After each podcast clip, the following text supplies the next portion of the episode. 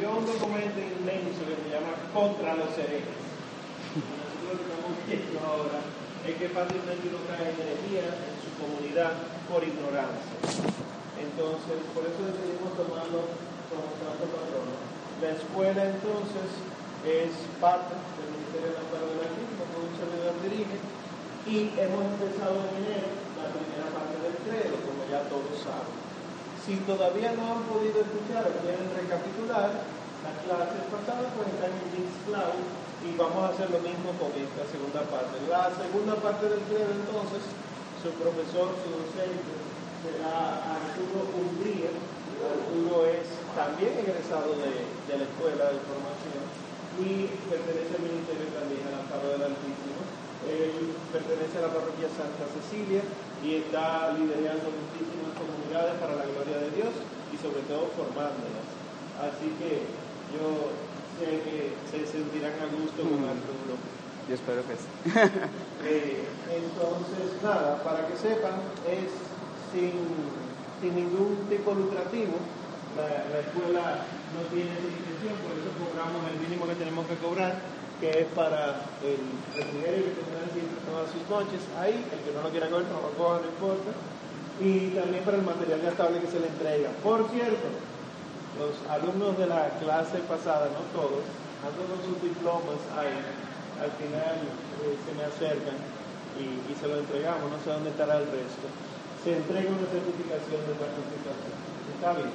Entonces, nada, yo los dejo con Arturo, quien hará la oración inicial y el credo. Arturo va a grabar las clases, así que él le dará a grabar. Si algún día Omar no viene, tienen que acordarme grabarla porque yo soy muy olvidadizo. Pero vamos a ponernos de pie para hacer la oración inicial. Mi voz va a estar un poco cansada porque yo trabajo en un call center y tengo desde la mañana cogiendo llamadas y hablando. Entonces, si me pueden ayudar sentándose delante después de la oración, se lo voy a agradecer. Entonces empezamos en el nombre del Padre y del Hijo y del Espíritu Santo. Amén. Te bendecimos, te alabamos y te glorificamos. Tú eres nuestro Dios y nuestro Señor.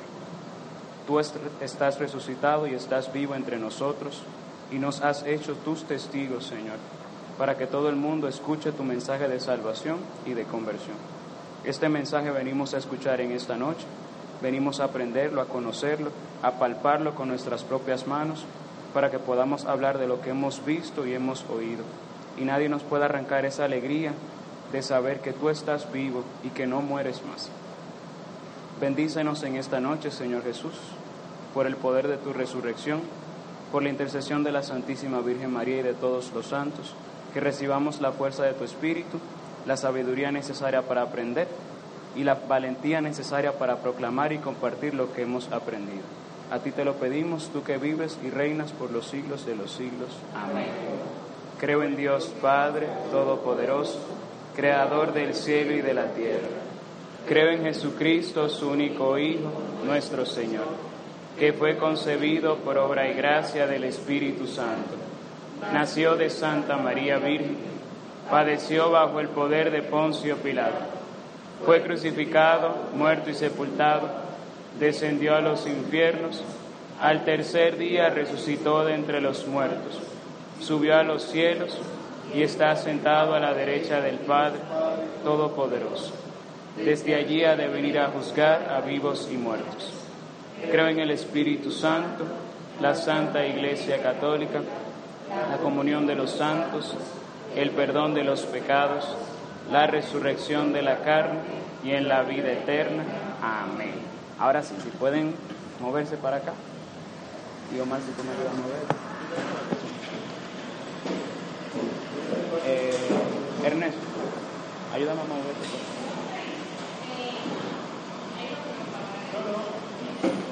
Tiene que decir profe y apellido. Profe tal, Arturo. o profe Omar. Ahí está. Ay, mi madre. Dejó de grabar. Qué va.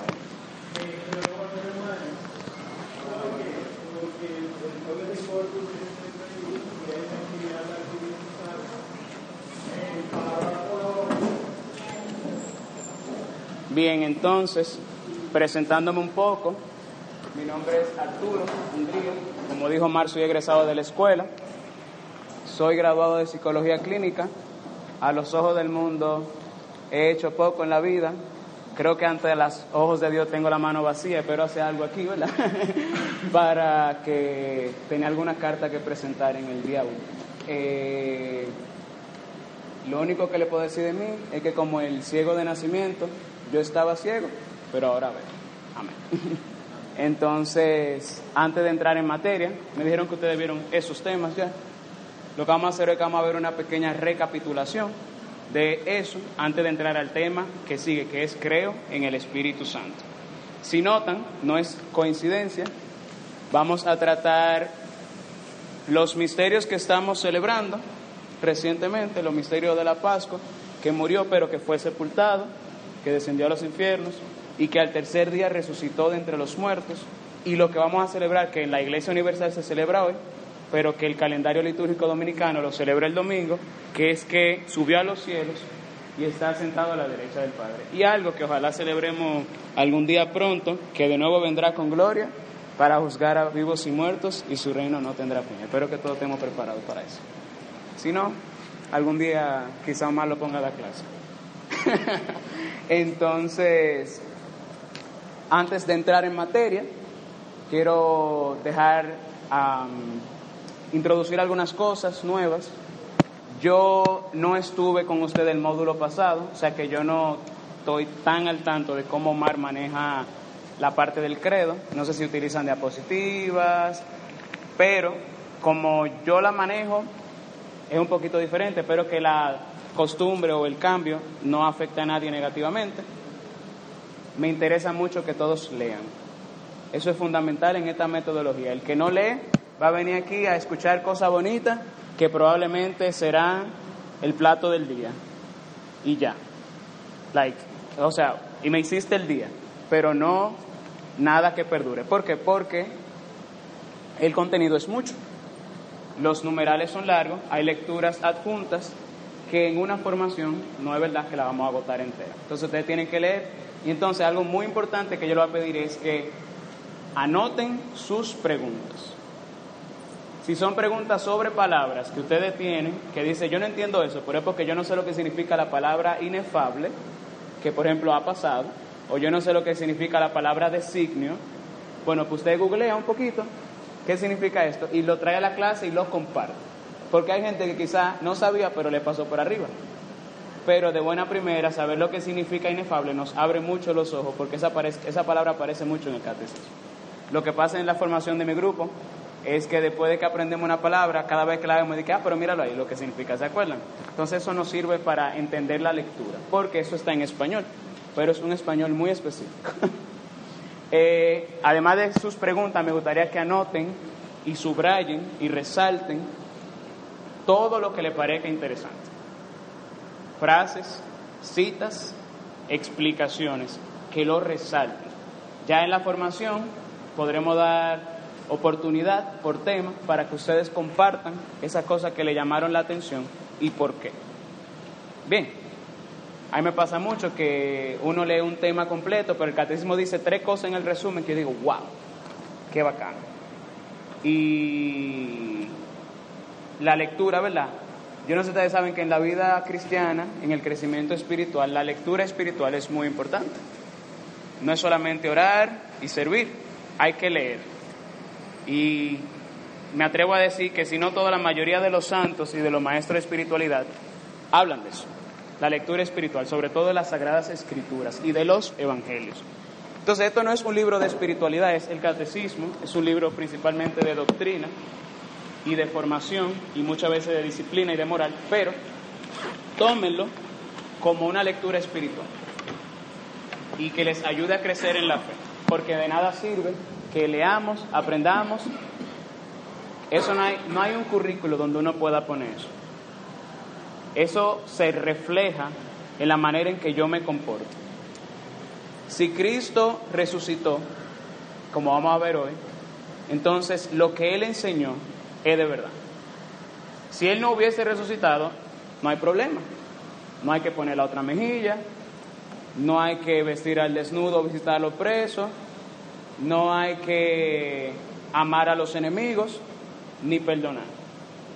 No hay problema. Pero como Cristo resucitó, todo lo que vamos a ver se confirma que es cierto. Y tenemos entonces el compromiso de que el, currículo que tengamos sea nuestra vida, el testimonio que nosotros damos. Y que hablemos de estas cosas, seamos cristianos que, porque el que no está formado es muy pronto, muy rápido, ¿verdad? Para deformar al otro. Lee un libro de Pablo Coelho y en la comunidad entera riega algo. Sin embargo, nosotros que estamos aquí teniendo la oportunidad de, de formarnos, a veces tenemos miedo de que porque uno diga algo, le digan, ay, viene este, o qué sé yo. Uno, uno le da miedo como la cruz y la persecución. Pero si ustedes pueden librarse de la cruz y la persecución, tiene que ser en otra religión. En esta no. en esta lo que tenemos claro es que si así trataron al árbol, al árbol verde, ¿qué no harán con el seco? Y como dice el farero, si a Jesús crucificaron, ¿qué no harán conmigo?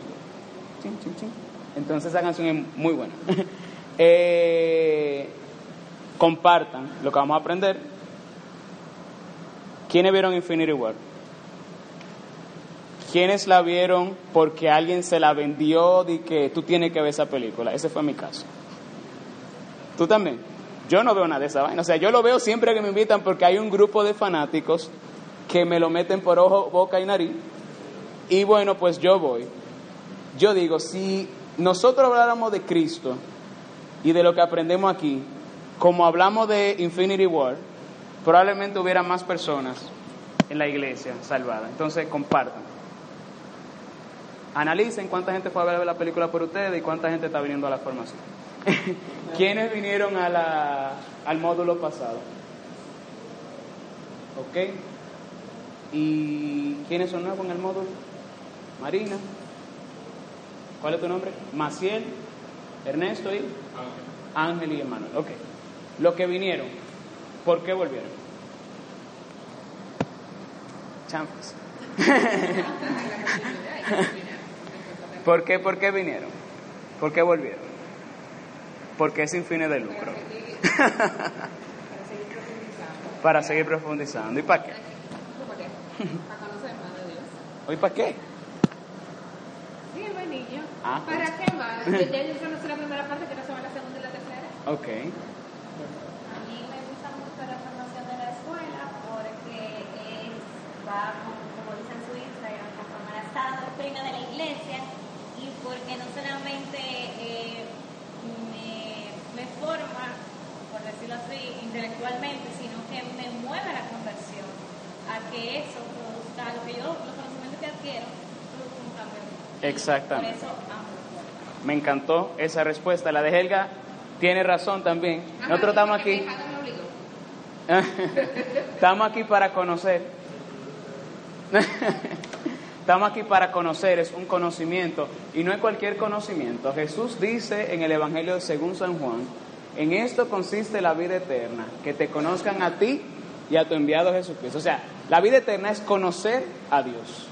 De alguna manera, esta formación nos muestra parte de la vida eterna. Aquí no conocemos a Dios, estamos claros de eso, pero nos damos cuenta de qué tan poco nos conocemos y qué tanto nos falta por conocer. Y oye, ojalá llegue ese día para yo ver de verdad quién es Dios y qué tiene, qué, grandeza, ¿verdad? Diría San Pablo, lo que el ojo no vio, lo que el oído no oyó, lo que no ha llegado a la mente del hombre, lo que Dios ha preparado para los que lo aman. Entonces aquí vemos como en un mal espejo, entonces veremos cara a cara, tal cual es. Mientras tanto tenemos la formación. y los frutos que eso da en nosotros. De nada nos sirve esto si no me cambia. Si yo le pongo la mano a Jesucristo y no se me quita la hemorragia de los 12 años, algo está pasando. No tengo fe. No tengo fe. Porque el Jesús se volvió y le dijo a ella, tu fe, vete en paz, tu fe te ha sanado, te ha salvado. Pues este conocimiento, Dios está así tan cerca que uno le puede poner la mano. Pero tiene que tener fruto esa palabra en mí. Y yo tengo que tener fe, yo tengo que creerla, yo tengo que vivirla, como el hombre que construyó su casa sobre la roca, vino el río, todo pasó, el viento, etcétera, y la casa permaneció firme. Y la roca, dice San Pablo, es Cristo. Entonces, por eso es importante. ¿Qué más de la metodología? Todos los jueves, y esto es nuevo, y espero que dé tiempo, vamos a probarlo.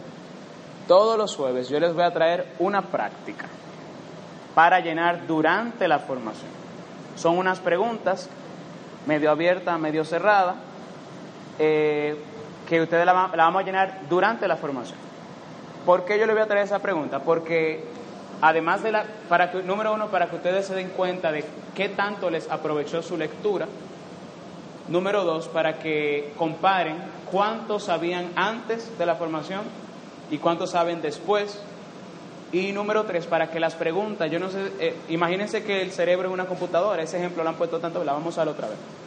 Para que esa pregunta nos abran una carpeta en la cabeza, que cuando estemos en la formación la llenemos con algo y se nos quede. Bien, ¿estamos de acuerdo con eso?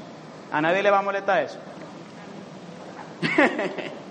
Pero tú estás obligada aquí, así que eso no cuenta. Entonces, esa es la metodología. Si alguien quisiera sugerir algo, añadir algo, algo que te dicen, oye, ojalá Omar hubiese hecho tal cosa el módulo pasado. ¿Por qué? Nosotros cantamos en latín. Ah, ok. Quieren cantar en latín. Está bien. Está incluido eso. Gracias, Patricia. Te tengo en mi lista negra. Bien, con eso, la introducción de la metodología, ahora vamos al tema. Fue crucificado, muerto y sepultado. Quiero hacerle una pregunta. ¿Todo, ¿Todos han escuchado eso? Claro que sí. ¿Quiénes leyeron y tuvieron en los módulos de esa parte? ¿Qué recuerdan sobre la sepultura de Jesús?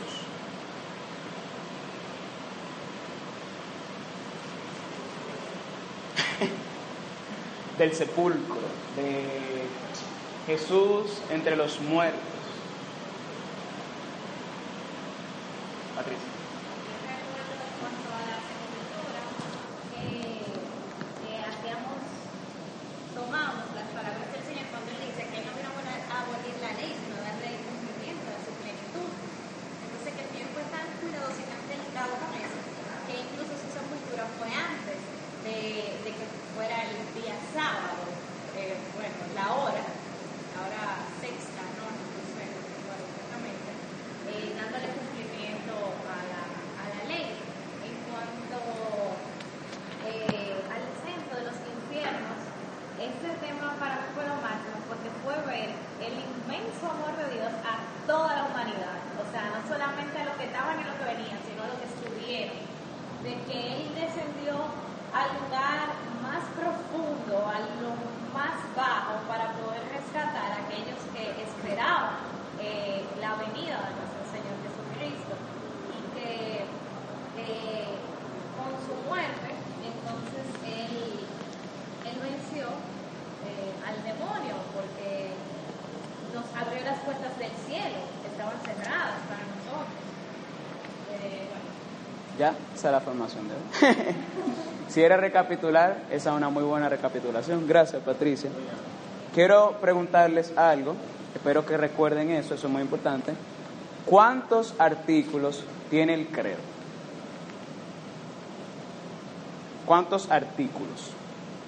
Artículos de fe. No. ¿Cómo, cómo? No. Récelo en su cabeza. Claro, la división un poco, no es con los puntos y con la coma, las divisiones están un poco más separadas, son 12. 12 artículos de fe. Creo en Dios Padre Todopoderoso, Creador del cielo de la tierra. Creo en Jesucristo, su único Hijo, nuestro Señor, que fue concebido por etcétera. Se divide en 12 artículos, como los apóstoles, porque nuestra fe es apostólica. Y se supone, nos dice el catecismo, que el credo es un resumen de todas las sagradas escrituras. O sea, la iglesia se reunió e hizo una compilación de todo lo más importante en las sagradas escrituras y de la doctrina que se predicaba por tradición. O sea, toda nuestra fe se simboliza, porque esa no es nuestra fe per se, sino que es un símbolo, se simboliza en esos 12 artículos.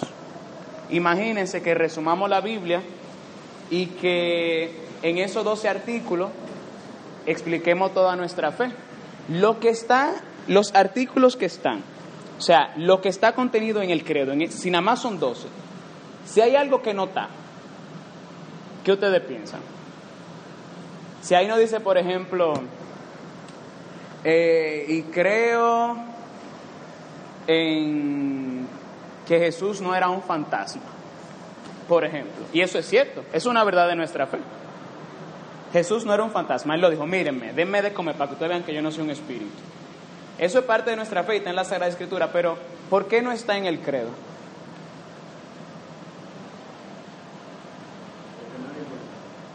No era de lo más importante de nuestra fe. O sea, si yo tengo que enseñar algo a la gente, yo primero le enseño que Jesús resucitó, no que no es un fantasma. Pues yo le enseño las dos cosas, ¿verdad? Pero si yo tengo que decir que dame 12 cosas más importantes, saco esa y meto otra. Esta, que Jesús fue sepultado, está entre las doce más importantes. Entre las doce más importantes. San Juan escribe en su Evangelio que muchas otras cosas dijo y enseñó Jesús que no están escritas y que si pusieran el libro no hubieran bibliotecas en el mundo para contenerlas. Estas se escribieron para que ustedes crean que Jesús es el Hijo de Dios. ¿Y saben qué está en el Evangelio según San Juan? Que Jesús fue sepultado. Eso está en el Evangelio según San Juan. Y está ahí para que nosotros creamos que Jesús es el Hijo de Dios. ¿Qué importancia tiene esa sepultura de Jesús? Eh, hay una cita en el libro de los Hebreos, que es Hebreos 2.9, por si quieren anotarla, que dice que Jesús gustó la muerte. Gustó la muerte, o sea, saboreó la muerte, probó la muerte. Jesús tuvo una experiencia de la muerte y por eso es semejante en todo a nosotros, porque hasta lo que no le tocaba asumir, lo asumió. Entonces, el sepulcro, nosotros sabemos que Él murió, pero el sepulcro es una afirmación de la realidad de su muerte. Él está sepultado porque está muerto. Y es importante que esté muerto, porque con su muerte Él destruye nuestra muerte. O sea, su muerte es su victoria. Es importante que Él esté muerto. El, el sepulcro reafirma esa verdad. La sepultura de Jesús nos dice, está muerto, está entre los muertos. Y además, como decía Patricia, Jesús, antes de inaugurar el nuevo día, el nuevo día de descanso, el día en que actuó el Señor, ¿cuál es el día en que actuó el Señor? Este, sí, pero ¿cuál es el día en que actuó el Señor? El domingo, el primer día de la semana, cuando Él resucitó. Ese es el día en que actuó el Señor. Sea nuestra alegría, nuestro gozo. Aleluya. y entonces, antes de Jesús inaugurar con su resurrección el nuevo día en que actuó el Señor, Él respetó el sábado. Porque Dios en seis días creó el mundo y al séptimo descansó. Bueno, pues Jesús nos salvó por su muerte, hizo la obra de nuestra redención y al séptimo día entró en el descanso de Dios. El sepulcro nos demuestra que ese descanso de Dios que Jesús manifiesta. Jesús descansó el sábado. Para entrar en el descanso en la humanidad, ¿verdad? Que Él había asumido nuestra, y para luego inaugurar un mejor sábado, podríamos decir, un mejor descanso, que es el de su resurrección el domingo. Entonces, ¿qué hace Jesús mientras está en el sepulcro? Eso lo vamos más para adelante. Pero quiero hacer una pregunta a lo que tuvieron en la clase, los módulos pasados. ¿Qué es la muerte? Eso es lo mismo que el calor, el frío, no. ¿Qué es la muerte?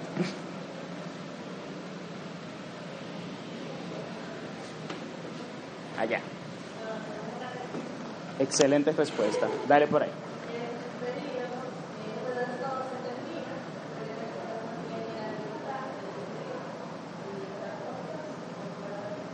Ok, eso ocurre en la muerte. La muerte pone fin al periodo en el que podemos decidir si aceptamos la gracia de Dios o la rechazamos. Pero ¿qué es la muerte? ¿Qué es lo que ocurre que le pone fin?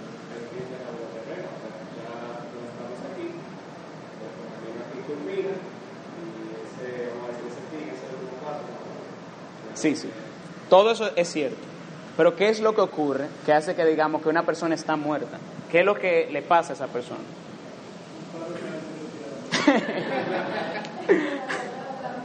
¿Eh? La muerte, la muerte es la separación del cuerpo y el alma. Eso es la muerte, separación del cuerpo y el alma. El alma no muere porque el alma es inmortal, es espíritu salido de Dios. El cuerpo, por la entrada del pecado en el mundo, se corrompe en la ausencia del alma. Entonces, si Cristo murió, el alma de Cristo y el cuerpo de, y el cuerpo de Cristo fueron separados, ¿verdad que sí? Lo creemos, eso es nuestra fe. Ahora, ¿qué pasó con su divinidad? Y esta pregunta es para ustedes lo que tuvieron en el módulo pasado.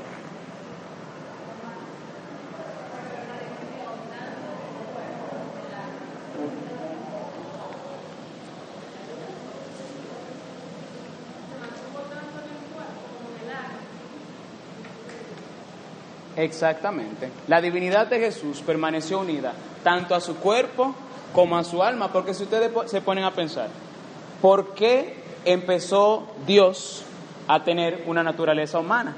O sea, perdón, no por qué. La pregunta sería como el básicamente la humanidad de Jesús tiene como principio su divinidad. O sea, el Hijo, si el Hijo no decide tener una humanidad, esa humanidad no tiene ninguna razón para existir. Entonces, la persona del Hijo es el principio de esa humanidad. No sé si se entiende. Es como la semilla que hace que eso exista. Entonces, si la divinidad de Jesús fue la razón por la que su humanidad empezó a existir, no podía separarse su divinidad de su humanidad. Entonces permaneció unida tanto a su cuerpo como a su alma. Y eso es tan hermoso porque el hecho de que Jesús haya permanecido unido tanto a su cuerpo como a su alma, en su persona divina, ¿verdad? es lo que hace que Él pueda resucitar.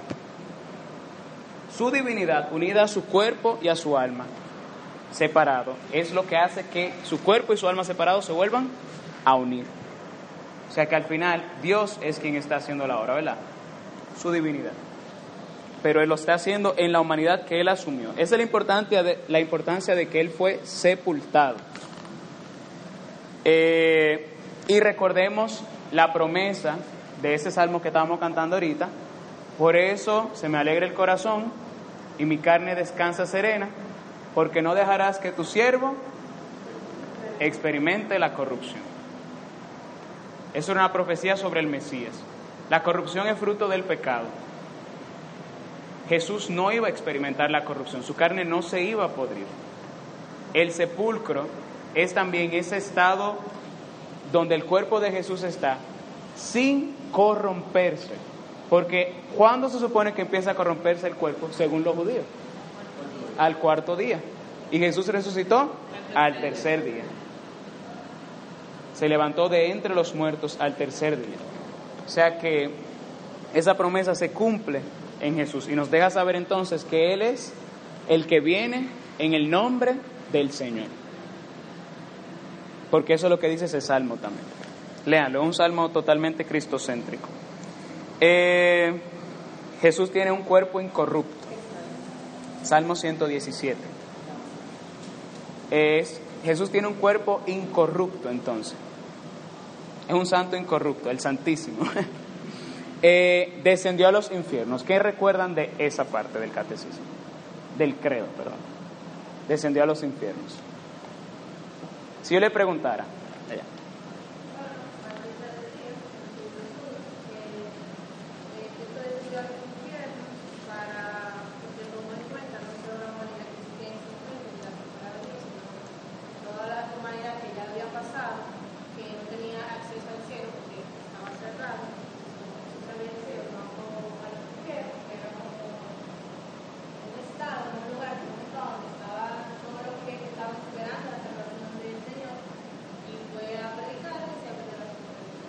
Ok, entonces vamos al otro tema.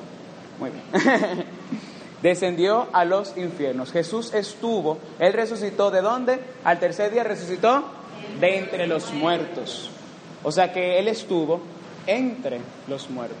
Diría muchas citas bíblicas, muchas citas bíblicas, en la morada de los muertos. Él estuvo en la morada de los muertos. Si alguien tiene Biblia y me busca primera de Pedro 3, del 18 al 19, a ver qué hacía Jesús en la morada de los muertos. Primera de Pedro 3, del 18 al 19.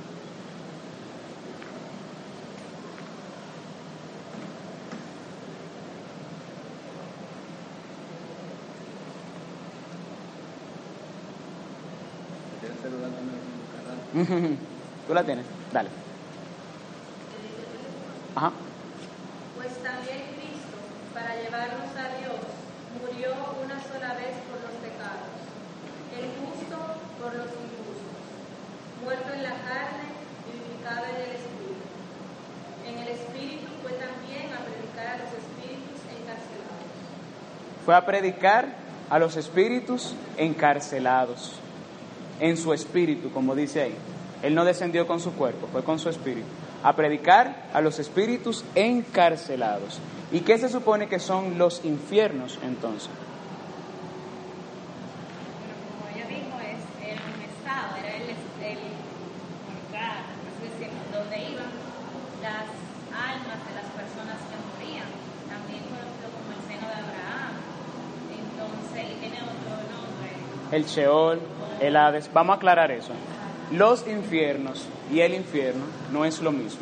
Yo sé que ya lo saben, pero para los que no estaban, no es lo mismo para nada.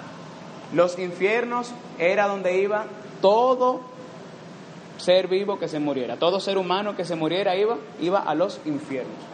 Y ustedes ven en la cita que muchos salmos medio se quejan y usan eso como argumento en su oración y dicen, los muertos no te alaban, ¿Te va a dar gracias el abismo? ¿Va a proclamar tu fidelidad? O sea, los muertos, todos buenos y malos, justos y pecadores, iban a los infiernos, al Sheol o al Hades, que son expresiones que vemos en la, en la Biblia. Por ejemplo, en la carta a los filipenses, que dice, eh, para que eh, toda rodilla se doble en el cielo, en la tierra y en el abismo. Ese abismo es el Sheol el Hades, los infiernos. Entonces ahí va todo el mundo, buenos y malos. Claro, el destino de las almas no era el mismo para lo bueno y para lo malo. Jesús dice, habla de un seno de Abraham, que era donde estaban los almas justas. Entonces Jesús descendió a las almas encarceladas en el seno de Abraham. O sea, todos los justos que precedieron a Jesús, que esperaban su salvación, Jesús fue a predicarles la salvación y a darle los frutos de su muerte, salvándolos de la esclavitud, porque la salvación tenía que alcanzar a todo el mundo, a todo el mundo, a los que a todos los hombres de todos los tiempos y de todos los lugares. La salvación tenía que alcanzar a todo el mundo.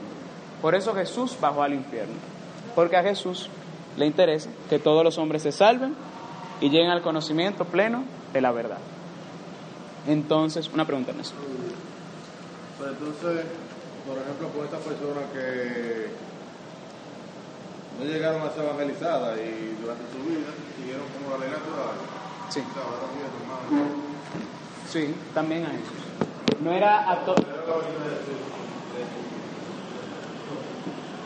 Eh, todos los justos que hayan sido justos ante los ojos de Dios, que hayan cedido la voz de su conciencia, aunque no hayan escuchado nunca de los mandamientos de Dios. Ah, posterior a Jesús.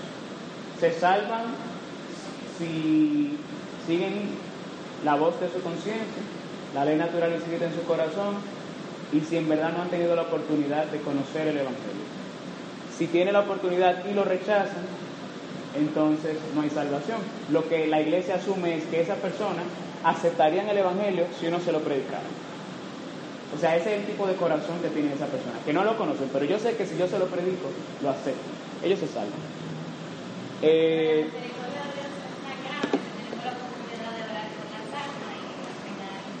exacto. Pero la misericordia de Dios es tan grande que nos dejó a la iglesia como sacramento de salvación. Entonces nosotros tenemos una misión de que esas almas no tengan, no, te- no esa situación no, no, no exista entre en la humanidad. Nuestra misión. Ah, ¿qué pasó con ellos,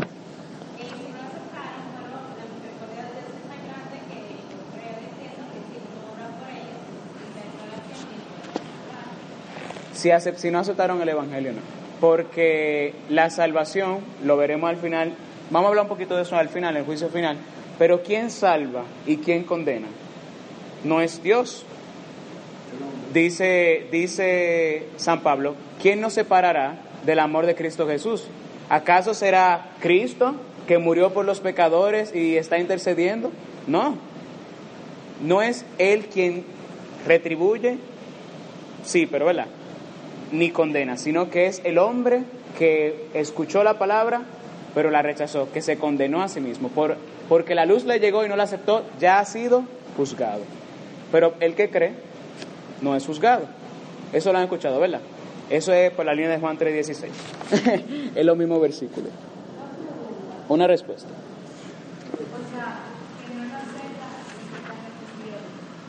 El que está en el infierno es porque no lo aceptó. Sí, sí. El que está en el purgatorio porque lo aceptó. No hay manera de entrar ahí sin, sin fe, sin amor. Eh. Eh, yo quiero que leamos del catecismo. Yo vale, bueno, si alguien me puede buscar ese numeral, que es el 635. Yo voy a leer uno antes de.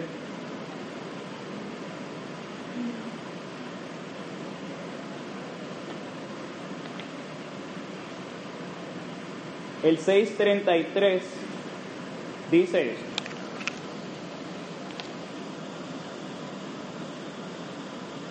Jesús no bajó a los infiernos para librar allí a los condenados, ni para destruir el infierno de la condenación, sino para liberar a los justos que le habían precedido.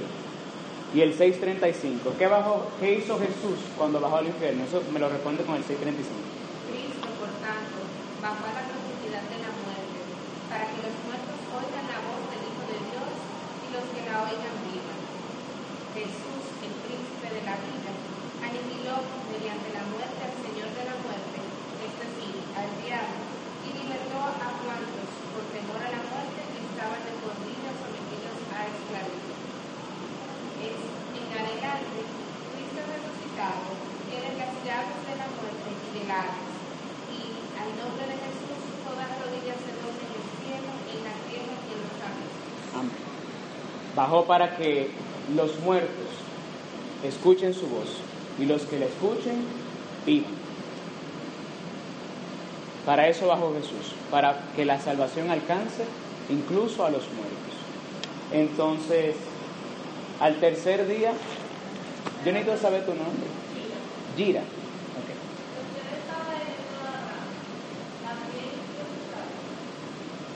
Él bajó para liberar a las almas que estaban en el seno de Abraham. Yo no puedo decirte si él le habló a todo el mundo, porque no podemos verlo como que él fue un grupo de oración a un tema, ¿verdad? Es una realidad espiritual y es una voz que podríamos compararla con la voz de los con lo que dicen los salmos, la voz del Señor sobre las aguas. La voz del Señor como aguas torrenciales descuella los cedros del Líbano, hace saltar el desierto del Sarión, por ejemplo. Es una es ese tipo de voz. No es una realidad material, sino espiritual. Lo escucharon quienes lo estaban esperando, o sea, lo esperaron y lo recibieron, porque él había llegado. O sea, llegó el que estábamos esperando. Esa es la salvación, pero no fue que él de un tema, que se cuando ¿Se, se entiende? ¿Se entiende? Ah, entonces, al tercer día resucitó entre los muertos. ¿Qué tienen para decirme al respecto? Yo creo que aquí yo le voy a hacer preguntas y ustedes me responden. De lo que vinieron a la formación pasada, Diógenes. Al tercer día resucitó entre los muertos. ¿Qué recuerdas? Ya. De los infiernos. Gracias, Patricia. pero Ah, ok. lo, importante es que, por ejemplo, a mí me dio la oportunidad también de yo resucitar. Eso es lo que yo entiendo. Miren, eso es muy importante. Gracias por recordarme eso. Los misterios de la vida de Cristo, todos tienen una serie de rasgos en común. Son misterios de revelación, porque lo que no conocíamos de Dios, él, Dios nos lo dijo a través de su Hijo. Son misterios de recapitulación, ¿cómo así? Éramos pueblo de, éramos de Dios, por el pecado nos dispersamos, Dios era nuestra cabeza, Dios dejó de ser nuestra cabeza. Entonces, por medio de Cristo, lo que estaba extraviado es reunido. Lo que estaba torcido es enderezado. Entonces, si el pueblo de Israel fue al desierto y no obedeció a Dios, la Biblia dice que el Espíritu empujó a Cristo al desierto. Y Jesús fue tentado, pero no cayó. Él recapituló los años de Israel en el desierto con sus 40 años, perdón, 40 días en el desierto. Entonces, toda la vida de Jesús es una recapitulación nuestra, desde cómo nacer, cómo vivir, cómo morir, para saber cómo resucitar y subir donde Él subió. Recapitulación, ¿se entiende? Y además, toda la vida de Cristo se aplica, todos los misterios de Cristo se tienen que aplicar a nuestra vida. Todos. que también los, los, los artículos del credo se aplican a mi vida también, porque eso es lo que yo te iba a decir al principio cuando. Entonces, eso se tiene que dar en mi vida, se tiene que cumplir como, porque se cumple en las escrituras, como decía Arturo. Yo lo veo así, a mí en mi vida que tiene que cumplir el credo, porque yo soy que creo. Entonces yo comienzo diciendo, yo creo en Dios Padre, pero ¿por qué yo creo? Porque yo creo en Jesucristo, porque yo creo que puedo ser juntado. Todo eso tiene un porqué en mi vida, o sea, no nada más porque la iglesia, la iglesia me lo enseña, pero tiene algo que, que, que se tiene que, que cumplir en mí, porque en mí Jesucristo hizo eso. O sea, yo tengo que decirlo, porque esa es mi fe. Entonces, por ejemplo, y pongo el ejemplo para terminar, un amigo mío, un amigo me agarraron y me comenzaron a atacar porque yo me junto con ellos. Yo le decía por la iglesia. En ese grupo ponen cosas de pornografía, porque todo el mundo pone disparate. Y yo, lo que pasa es que usted no respeta lo que yo vivo, yo vivo una fe. Y le dije todo lo que yo siento por ahí. Entonces ellos dijeron, es verdad, tú tienes razón. Y eso es decir, el credo, o sea, ¿por qué yo creo en Jesucristo? ¿Por qué yo tengo el Espíritu Santo? Porque yo tengo un cuerpo, yo tengo el Espíritu Santo. Y no tengo que estar mirando todas esas cosas. Y es para yo poder defender mi fe delante de los demás. Dar testimonio. Dar testimonio. que él tenía que ser primero en todo, entonces así como nosotros tenemos resultados, ¿verdad? Eh, él, sí, él tenía que ser el primero y cuando nosotros creciendo nos abrió la puerta. Las puertas de la resurrección. Sí. Y que en la resurrección de Cristo intervinieron las tres personas divinas, este hermano me corrige, que no fue de que Dios Padre resucitó, intervinieron las tres personas divinas, ese es misterio, como dice Marco, ahí se la capilla ahora, porque es como que, wow, no lo entiendo. Y, eh, ah, y que la realidad del cuerpo resucitado, el- como el cuerpo glorioso, no es la misma realidad que tenemos ahora. Jesús entraba donde estaban los, los discípulos. Con la puerta cerrada. cerrada. Ujú. Pero aún así él comía. Él decía, ven, yo no soy un. Y tenía llagas. Exactamente. de su cuerpo. Y también creo que Omar nos comentó que era importante que él resucitara con sus llagas. No recuerdo el motivo, era me- Muy bien, exacto. Miren qué interesante. Toda la vida de Jesús es para nosotros. Dios no necesita nacer. Dios no necesita morir. No necesita resucitar ni bajar al infierno. Dios no necesita absolutamente nada de eso. Dios no necesita absolutamente nada, punto. Nosotros necesitábamos la vida de Jesús. Todos los misterios de la vida de Jesús los eran para nosotros, por nosotros los hombres y por nuestra salvación, bajó del cielo. que por nuestros, eh, por nuestros pecados, Él murió por nuestros pecados.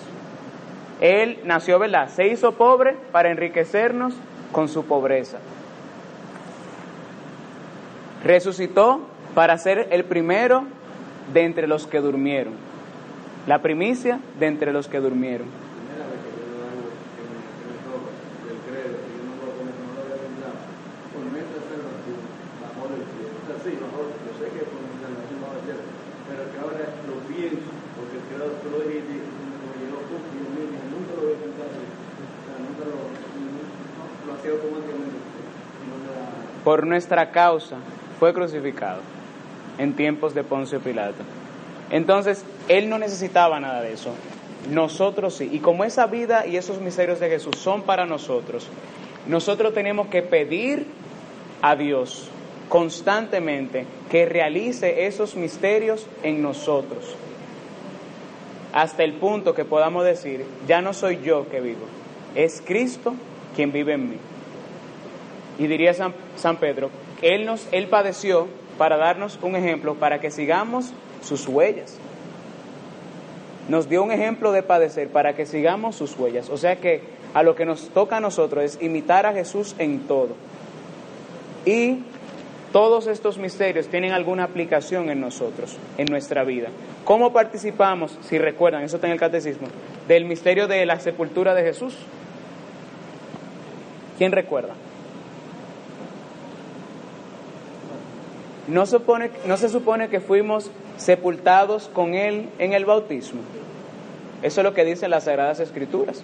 Entonces, nuestro bautismo es participación de su sepulcro.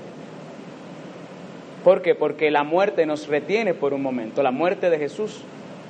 Pero somos resucitados con Él a una vida nueva. Todo se aplica en nosotros. Una respuesta. Cuando uno muere.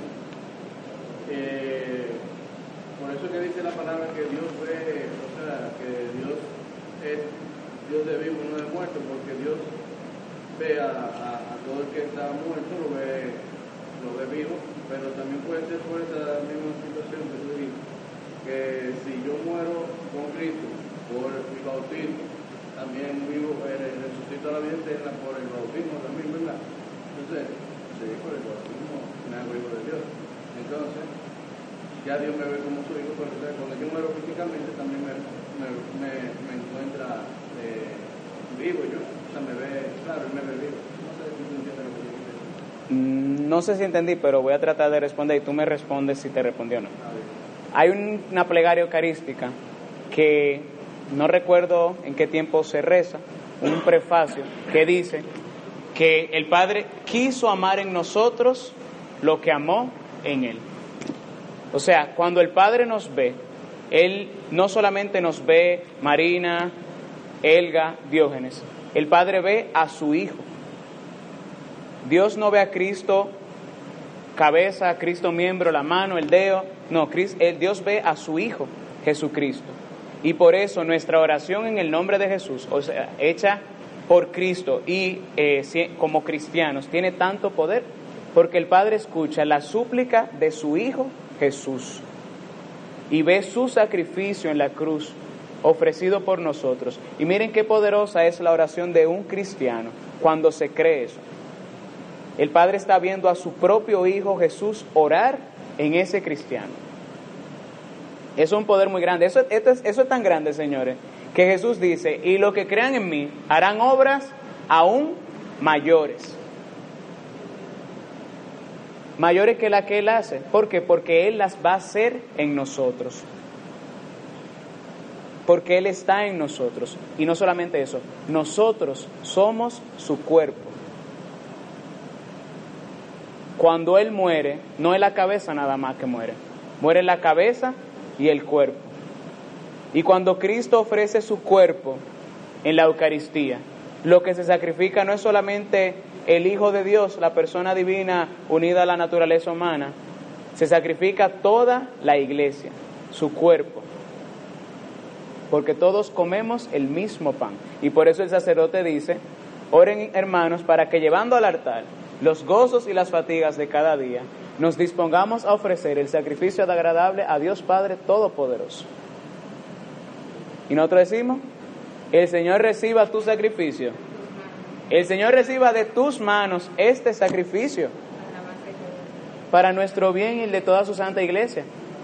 Es la iglesia entera que se ofrece con Cristo. Nadie puede separar a Cristo de su cuerpo. En el momento en que nosotros somos injertados en la vid, en Cristo, nadie nos puede separar de ahí. Y el bautismo no se borra. Y la confirmación no se borra. Y cuando Cristo muere, cuando Cristo predica, cuando Cristo ama, tiene que verse en la cabeza y tiene que verse en sus miembros. Y esa es la obra de santificación. Eso es lo que hace el Espíritu Santo en nosotros. Entonces, la resurrección de entre los muertos. ¿A quién, quién se recuerda? ¿A quién se le apareció en primer lugar Jesús? Es una pregunta, es una pregunta, un gancho, un gancho. ¿A quién, a quién se le apareció? Gracias. No fue a las mujeres, las mujeres fueron las primeras mensajeras. Pero si vamos a primera de Corín, eh, perdón, de Colosenses, no, primera, deme un ratico. ¿Sabes qué interesante? Me enteré que San Ignacio decía que a la primera persona que Cristo se lo tuvo que haber aparecido Fue a la Virgen, muy probablemente. San Juan Pablo II dice que ella fue testigo especialísima de su resurrección. Eh, primera de Pedro, perdón, primera de Corintios 15, 5. El que lo tenga me levanta la mano. Primera de Corintios 15, 5. 15.5. Ujú. Ya, dale. Se apareció a Cefas y luego a los dos. Se pareció primero a Cefas y luego a los doce. O sea, es una tradición. Pablo está contando. Miren, este esto fue lo que pasó. Y las mujeres fueron la primera mensajera. ¿Por qué primero a Pedro? Porque se supone que Pedro es el que tiene que confirmar a sus hermanos en la fe. Y si me amas, apacienta a mis ovejas. Y a ti, a ti sí, a ti, te daré las llaves del reino de los cielos. Entonces a Pedro se le tiene que aparecer primero, tanto así que uno, una de las citas bíblicas que está en este, en este numeral le dice, en verdad ha resucitado el Señor y se ha aparecido a Simón. O sea, los discípulos creyeron tan solo porque se le apareció a Simón. Claro, luego se le apareció también a los doce. Eh, la resurrección es un misterio fundamental de nuestra fe. En la- entre los primeros cristianos era la verdad central y fundamental. Todo giraba en torno a que Cristo resucitó. Todo, absolutamente todo. Tanto así que se supone que uno diría, bueno, si la Pascua judía es el sacrificio del Cordero y la aspersión de su sangre, la Pascua cristiana está centrada en la muerte de Cristo. Y es cierto, pero no solo en la muerte de Cristo. Al mismo nivel que la muerte, los cristianos equiparan la resurrección. Tan importante como la muerte es su resurrección. Y si Cristo no resucitó, vana es nuestra predicación, vana es nuestra fe. Diría San Pablo, si Cristo no resucitó, comamos y bebamos, que no hay nada, dejemos esto aquí. Y, y él diría, si Cristo no resucitó, qué desgraciados somos, porque pasa tanto trabajo por algo que no es cierto. Pero lo que le da pie a nuestra fe es que nosotros creemos que Cristo resucitó al tercer día de entre los muertos y según las escrituras. Vamos a ver qué significa todo eso. Eh, lo primero es que es un acontecimiento histórico. Se dio en el tiempo y tiene testigos. Eso no fue de que una realidad eh, misteriosa, oculta, trascendente bajo la mesa. Vamos a buscar esa misma cita que tenían ahorita, 1 Corintios 15, pero vamos a leer del 3 al 4. El 3. Del 3 al 4. En primer lugar, os tra- transmití lo que a mi vez recibí, que Cristo murió por nuestros pecados, según las escrituras, que fue sepultado y que resucitó al tercer día, según las escrituras. Hmm. Esa. Entre 3 y 4. Ajá, primera de Corintios 15, 3, 4. Está bien. Pero yo no sé si ustedes recuerdan un pasaje que San Pablo dice, se apareció a más de 400 hermanos, se apareció a fulano, a fulana, y después a más de cuatro... Más abajo. Continúa, continúa. que después se apareció a más de 500 hermanos a la vez, de los que todavía la mayor parte viven, aunque otros ya murieron. Luego se apareció Santiago, más tarde a todos los apóstoles, y en último término se me apareció a mí también, que soy como un aborto. Oigan eso. La realidad de la resurrección es algo histórico. Hay testigos que pueden hablar de ese acontecimiento porque lo presenciaron y está documentado.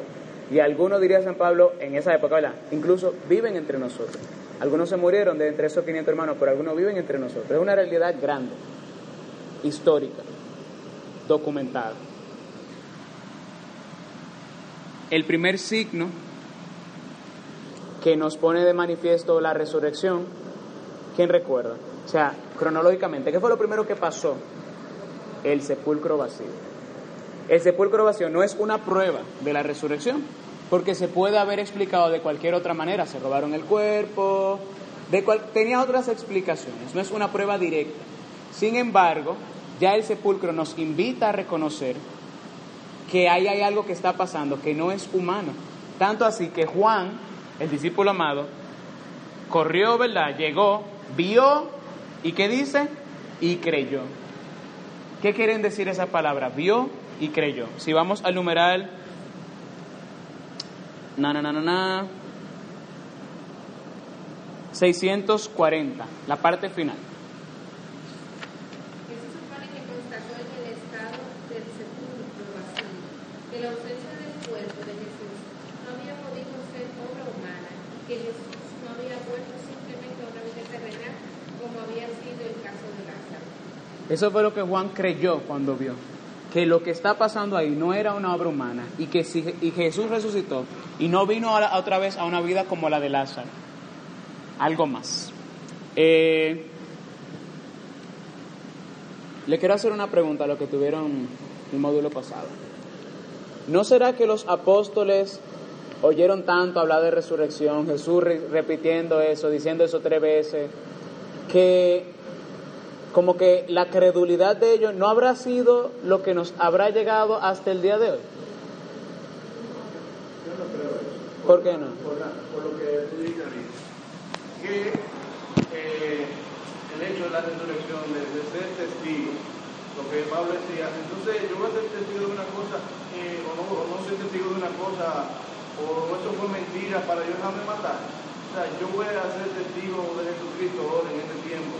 Sea, yo salir a la calle a anunciar a Jesucristo y que me den un machetazo por en la cabeza, por amor al arte, porque no voy a tener algo en el futuro, o sea, la vida eterna. O sea, ese es mi. Esa es tu razón, pero hay gente es esquizofrénica. de... Eh, hay gente esquizofrénica que hace locuras más grandes, salen fuera, dicen que son Buda, ¿verdad? no, no por otra gente, ellos mismos son Budas, son Jesucristo. O sea que no habrá sido que ellos se lo creyeron tanto que se lo creyeron. Entonces eso puede ser lo que nos lleva a nosotros.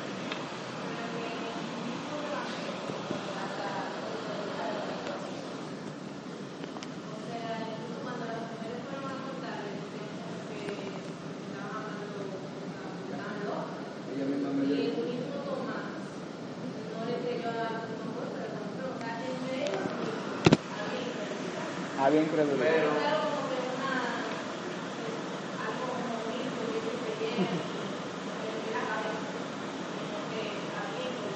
Tomándolo desde ese punto de vista, en Pentecostés es que se da la el Espíritu Santo. Yo digo, como la mía, yo también creo, porque si no, el Espíritu Santo no, no me dice, yo no puedo creer. Ellos creían, porque ellos tenían el Espíritu Santo, pero en Pentecostés ellos anuncian. Sí, pero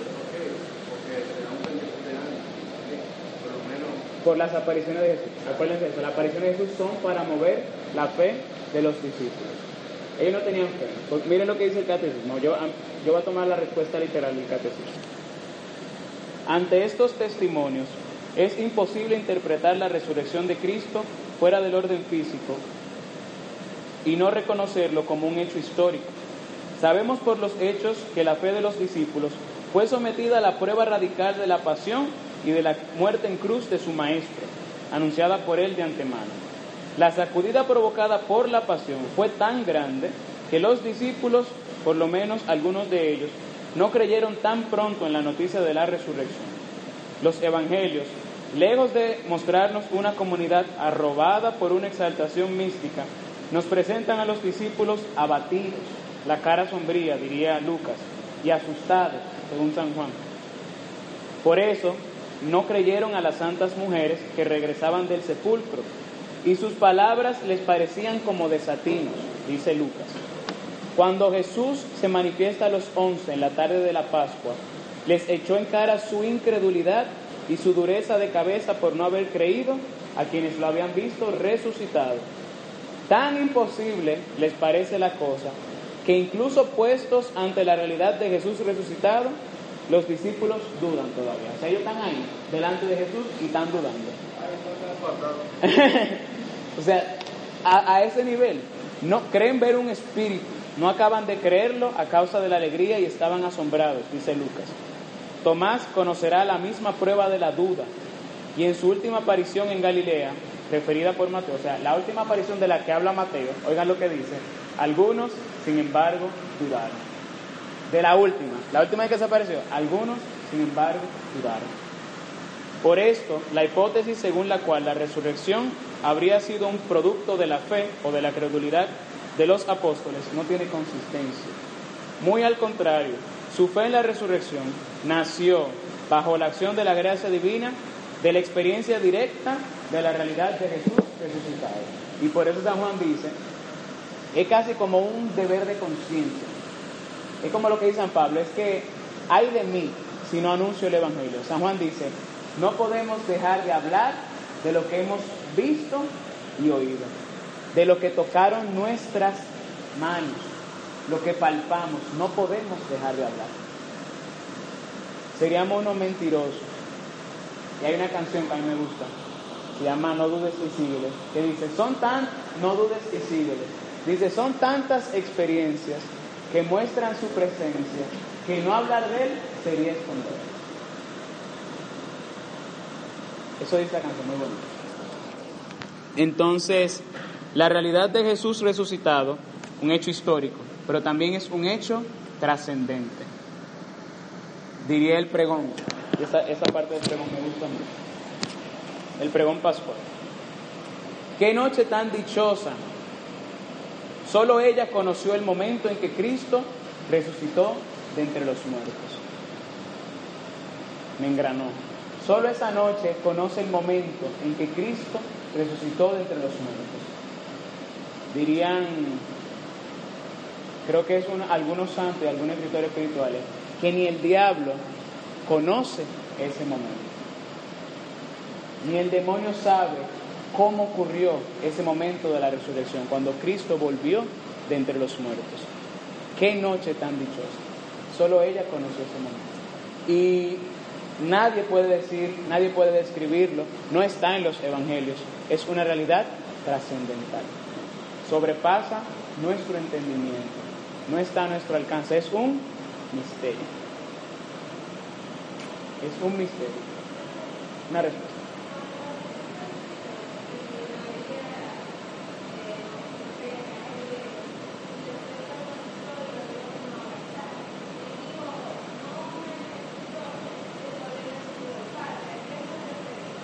Lo vamos a hablar un poquito más adelante, pero Cristo resucitado tiene una gloria, la gloria del resucitado.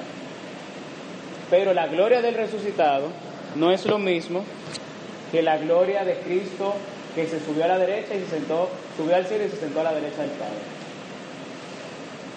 Es distinta, porque mientras Él estuvo resucitado y caminó entre nosotros, pero no había subido al Padre, acuérdense que su vida era, su gloria estaba como escondida detrás de la apariencia de una vida ordinaria. Él comió y bebió con los discípulos. Se juntó con ellos una vida ordinaria que ocultaba su verdadera gloria. Ahora, cuando Él subió a los cielos y se sentó a la derecha del Padre, vamos a ver más adelante qué significa, pero básicamente es, ahí es la plenitud de la gloria del resucitado. Por eso no es lo mismo, no he subido al Padre. Eh, tenemos que avanzar un poquito rápido, dame ver qué hora. Ok. Bueno, ¿qué sentido y alcance tiene la resurrección?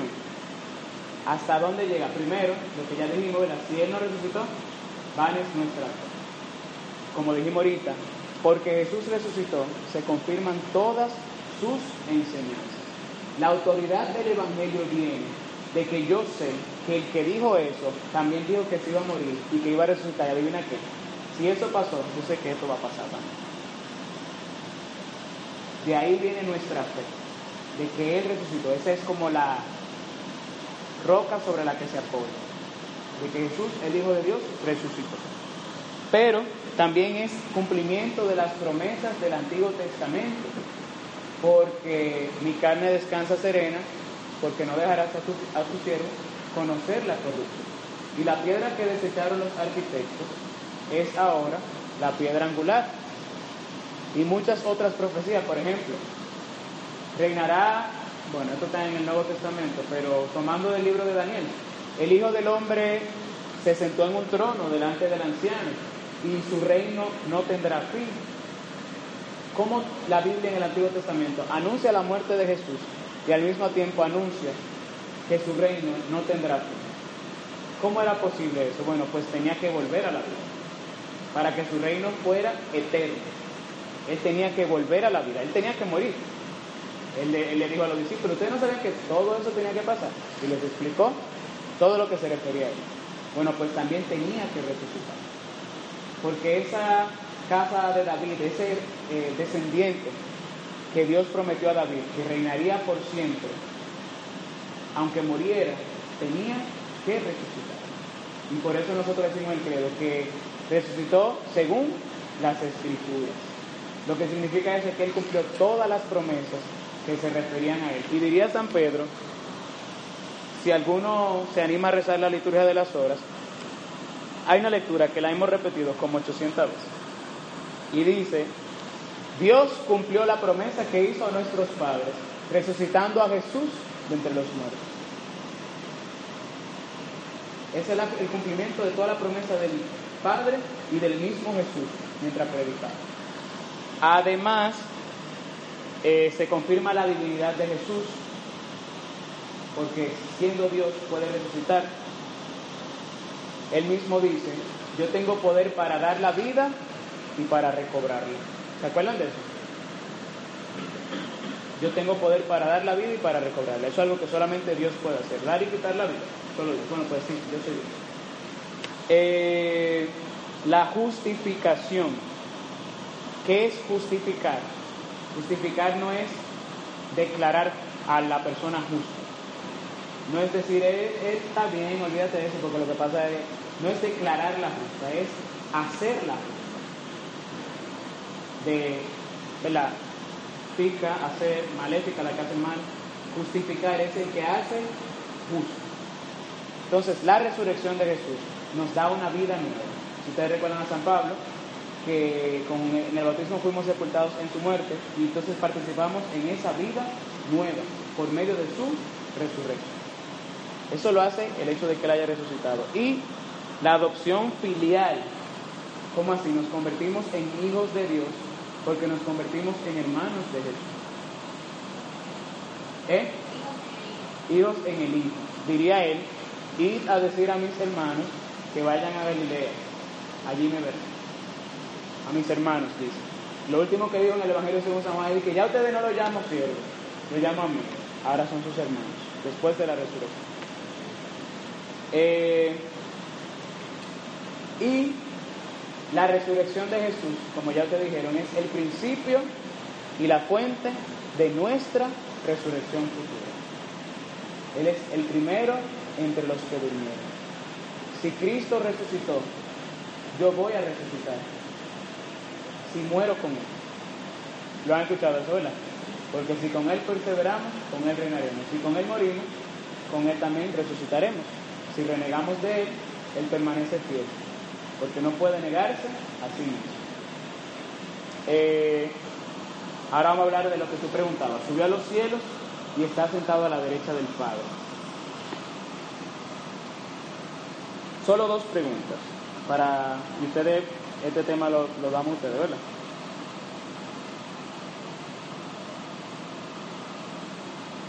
¿Qué quiere decir sentarse a la derecha del Padre? Primero la derecha del Padre. ¿Qué quiere decir eso? El poder de Dios. ¿Quién más tiene una respuesta para eso?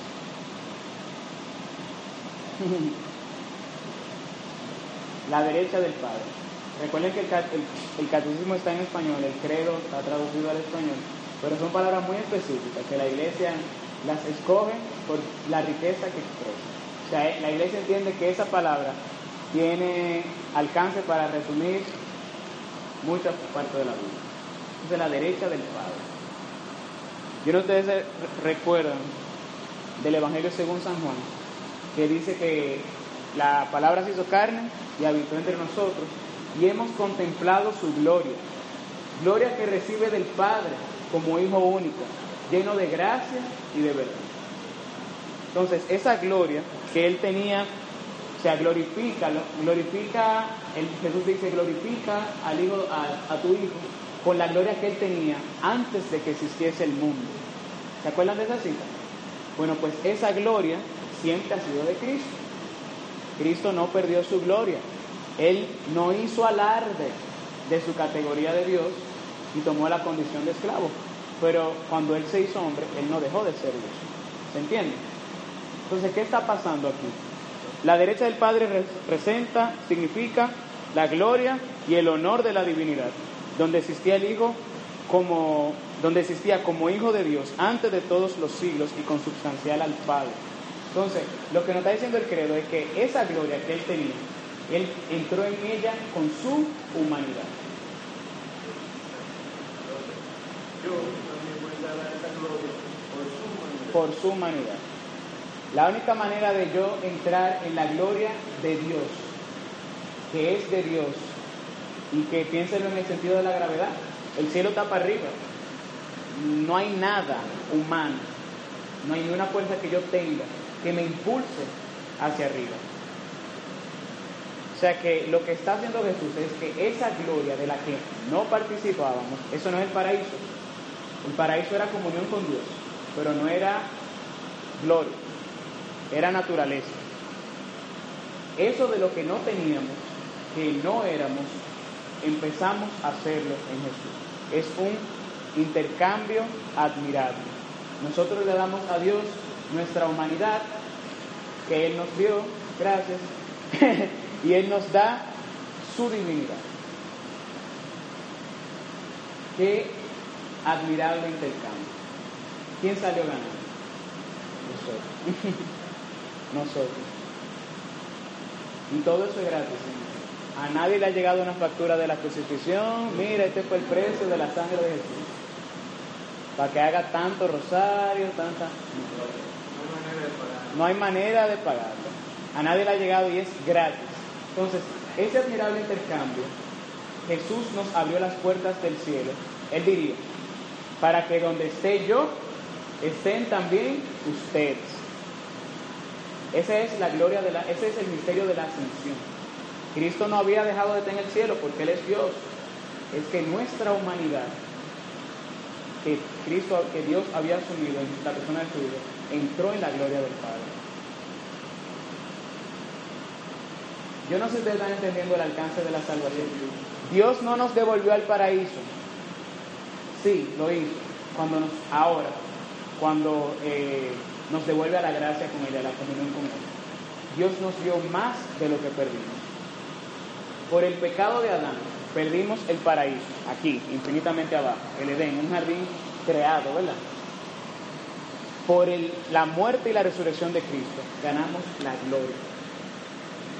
Y oh feliz culpa que mereció tan gran redentor. Sin el pecado de Adán, Cristo no nos habría rescatado. Yo me engranojo diciendo eso. Cristo no nos habría rescatado. Entonces, nuestra humanidad participa de esa gloria. Y lo que antes no podíamos hacer por nosotros mismos, y ahora no podemos hacer por nosotros mismos, podemos hacerlo en Cristo que me fortalece. En aquel que me amó y se entregó por mí. Siempre y cuando yo permanezca siendo miembro de su cuerpo, yo voy a estar donde Él esté. Y yo no puedo dejar de ser miembro de su cuerpo, pero yo puedo negar esa gracia que Él me ha dado. Mientras yo diga que sí, Él está diciendo que sí. Cuando yo digo que no, Dios insiste, pero no tuerce la libertad humana, no la cosa. Eh, y sentarse. Sentarse quiere decir inaugurar el reino del Mesías, diría el profeta Daniel. A él se le dio el imperio, honor y reino, y todos los pueblos, naciones y lenguas le sirvieron. Su imperio es un imperio eterno que nunca pasará y su reino no será destruido jamás. Entonces, a partir de ese momento, los apóstoles se convierten en testigos del reino que no tendrá fin.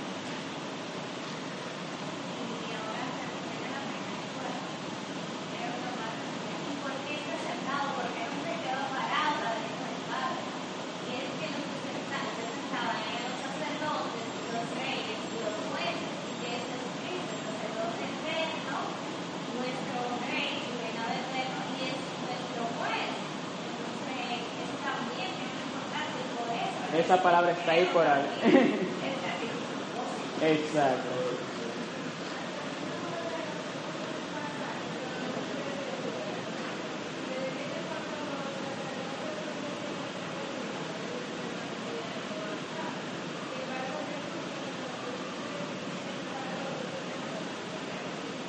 No había escuchado eso. Está muy interesante también. Gracias. Eh, y Él está en esa gloria y de nuevo vendrá con gloria para juzgar a vivos y muertos y su reino no tendrá fin. ¿Sabe cuánto tiempo nos queda? ¿Quién me ayuda con la hora?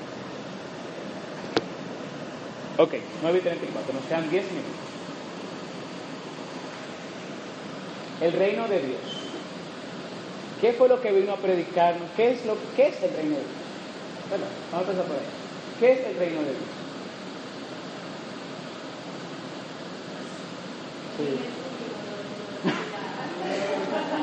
Bueno, ¿a qué se parece? ¿A qué se parece? Quizás esa pregunta tenga más respuesta. Ok, era una pregunta. ¿Qué es el reino de Dios? El reino de Dios es amor, justicia. Es amor, justicia, paz. Es donde Dios es el rey. Tan sencillo como eso. El reino de Dios es aquel, vamos a decir, imperio, lo que sea, donde Dios es el rey. Y reina la justicia, el amor, la paz. Un reino donde no existen lágrimas ni llantos tan valiosos que si yo encuentro, yo estoy dispuesto a vender todo, a perder mi propia vida con tal de ganarlo, como los mártires no amaron tanto su vida que temieran la muerte, dice el libro del Apocalipsis. Yo creo que este punto que yo por lo menos no he comprendido en mi vida. Porque si yo de verdad me encuentro en este reino, no me importara nada de esta vida, y todavía dejo a la cama una butaca, o una mesa, o una silla, a la cosa de este mundo. Pero nada, ese es el único, que tengo que creer. La fe se pide, ¿saben? Está en la Biblia. Creo, Señor, pero aumenta mi fe. Es válido. Eh, y ese reino que Cristo nos anunció, que los profetas anunciaron. Yo no ustedes se recuerdan de esa profecía donde el niño mete la mano en la boca de la serpiente, el lobo y el cordero juegan, eh, etc. ¿No te acuerdas? Se lee mucho en Navidad. Y ese reino que Dios anunció, definitivo, donde, como dice el Apocalipsis, no habrá llanto ni lágrimas.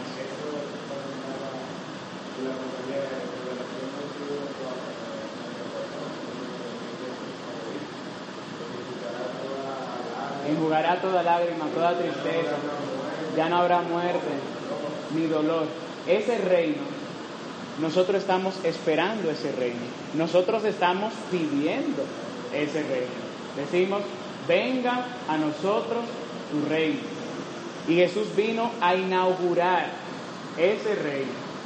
Pero ese reino está entre nosotros como un germen, como una semilla. Tiene que germinar. No es la mata acabada, es la semilla. Y mientras tanto vivimos un tiempo de persecución, un tiempo de cruz, de sufrimiento, de prueba, de espera. No es sufrir por sufrir, ni cruz por cruz, de vigilia, de estar despiertos, de no dormirme, de esperar, de desear. Eso es importante. En las cosas de Dios es, es importante desear. Tanto así que dice San Agustín que a veces nosotros pedimos y Dios no nos da eh, lo que le pedimos hasta que no lo deseamos tanto como Él desea dar. O sea, Él nos hace esperar en la oración para que nosotros deseemos más lo que estamos pidiendo. Y cuando lo recibamos, lo recibamos con verdadero agradecimiento. Porque cuántas cosas no recibimos de Dios. ¿Cuántas cosas recibimos de Dios? Todo. ¿Cuáles testimonios contamos? Lo que yo dije, mira, yo estaba orando por eso y mira tal cosa. El testimonio que contamos no es de que, mira, yo me levanté el día de hoy y Dios me lo dio, no, porque nadie está pidiendo eso. Tú estás tan acostumbrado Estamos tan acostumbrados a la gracia de Dios que ese no es el testimonio que damos. Sin embargo, cuando nosotros lo deseamos, ahí somos agradecidos. Entonces,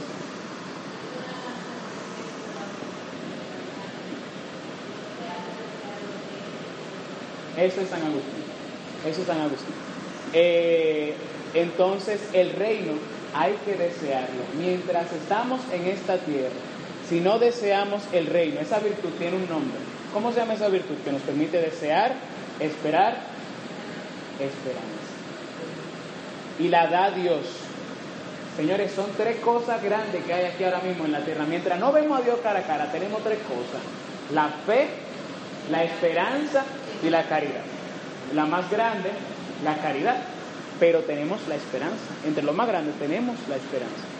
Y tenemos que cultivar la esperanza hasta que podamos decir, como dice San Pablo, que los sufrimientos de este siglo no se comparan con la gloria futura. Y al vencedor, y sigan toda la promesa del Apocalipsis, ¿qué haré? Al vencedor le daré una corona que no se marchita. Le daré un nombre nuevo que solo él conoce, su identidad verdadera. Al vencedor eh, le daré a comer del fruto de la vida, etc. Eso tenemos que esperarlo, tenemos que desearlo. Eso no se ha dado. No vaya a decirle a nadie por ahí, mira, encontré a Jesucristo, no hay problema, no hay cruz, no hay persecución. Eso no es verdad. No salgan a decir eso a nadie. Estamos en un tiempo de cruz, pero anúnciale lo que nos espera lo que tú deseas, lo que tú estás buscando, lo que se te prometió y que como resucitó, yo sé que verdad. Entonces ese, ese es este tiempo. Y mientras esperamos que Él vuelva con gloria, la iglesia está haciendo algo, está adelantando su venida, diría San Pedro. Adelantando la venida de Cristo. ¿Cómo? Con las oraciones. ¿Cuál es la oración que nosotros rezamos siempre en misa, que habla de nuestro deseo del reino. Venga a nosotros tu reino, sí, sí es eso, y a eso se refiere. Un Anunciamos tu muerte. Ven, Señor Jesús. Piensen en el tiempo de Adviento agarren un libro de la liturgia de las horas en tiempo de Adviento para que ustedes vean cómo todos los salmos saben diferente. Porque hay, hay muchos salmos que hablan de y piden al Señor que venga. Hay uno que dice que lo rezamos hoy. Pastor de Israel, escucha. Tú que te sientas sobre querubines, resplandece ante Efraín y Manasés. Despierta tu poder y ven a salvarlos. Resplandece. Despierta tu poder y ven a salvarnos. de las laudes, me parece. Yo lo recé en algún día, en algún momento.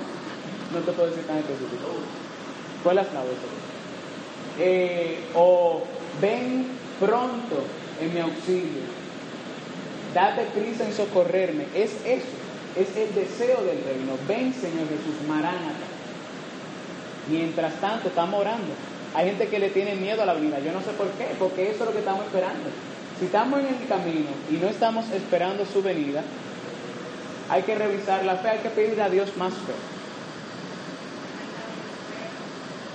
Y muero porque no muero.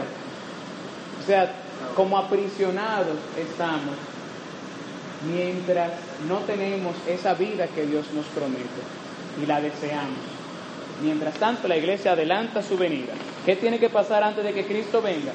Primero, de alguna manera, todo Israel tiene que conocer al Mesías. Todo Israel, diría San Pedro. Eh, la incredulidad de, ellos fue, eh, San Pablo, si la incredulidad de ellos fue para ustedes beneficio, porque ustedes los gentiles lo recibieron, ¿qué será el hecho de que ellos crean otra vez? Oye, si porque ellos no creyeron no llegó, cuando ellos creen, no va a llegar. Literal. Eh, y si su reprobación ha sido la reconciliación del mundo, ¿qué será su readmisión sino, sino una resurrección de entre los muertos? Romanos 11, 15. Eh, y también tiene que ocurrir la última prueba de la iglesia. La iglesia tiene muchas pruebas. La gran tribulación, ¿verdad? De la que los profetas lavaron sus vestiduras. Ellos vuelven porque blanquearon sus vestiduras en la sangre del cordero esa gran tribulación fue, pero es, y eh, hay una última tribulación que estamos esperando, que es la última prueba de la iglesia. ¿En qué consiste? Es una prueba en la que se va a sacudir la fe de muchos creyentes. Eh, incluso muchos elegidos, muchos justos, perderán la fe. Eh, vendrá eh, la forma de una impostura religiosa, que es el anticristo, que le va a decir a la gente una solución a sus problemas con el precio de que dejen de tener fe. Tú quieres que tu problema se resolucione, yo te lo soluciono, pero abandona a Dios. Abandona tu fe, si tú quieres que esto se resuelva de verdad. Entonces es el anticristo, es un pseudo un, un mesianismo falso, alguien que no va a querer salvar con tal de que renunciemos a Dios. Eh, aparece, esa impostura aparece esbozada allí en el mundo cada vez que se pretende llevar a cabo la esperanza mesiánica en la historia. Cada vez que alguien quiere venir a salvarnos, ya aparece un anticristo. Y esto no puede alcanzarse sino cuando venga el juicio final. Esa herejía de que llegué yo a salvarte, el anticristo se llama el milenarismo. Por si alguna vez lo escuchan por ahí y es intrínsecamente perverso. Es un falso misticismo. A mí, todo eso se me parece como a la nueva era. Un falso misticismo toma espiritualidad, toma salvación, toma bienestar, con tal de que renuncies a ti. ¿Mm? Pero también es una persona, es un... ¿Dale?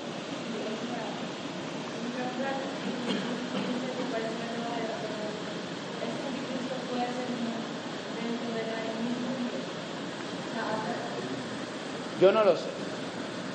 Puede ser, o sea, tu pregunta es si puede ser, sí puede ser.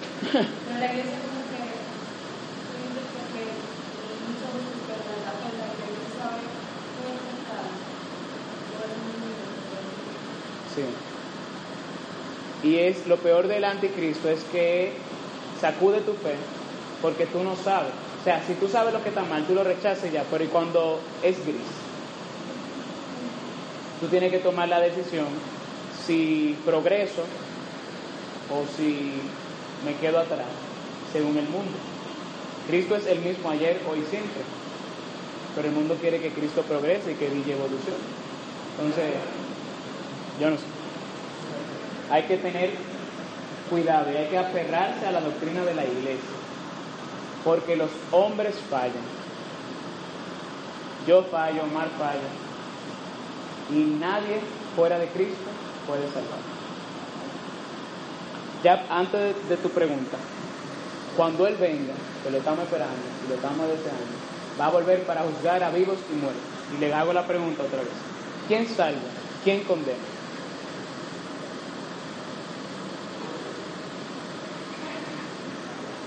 El que no cree ya está juzgado.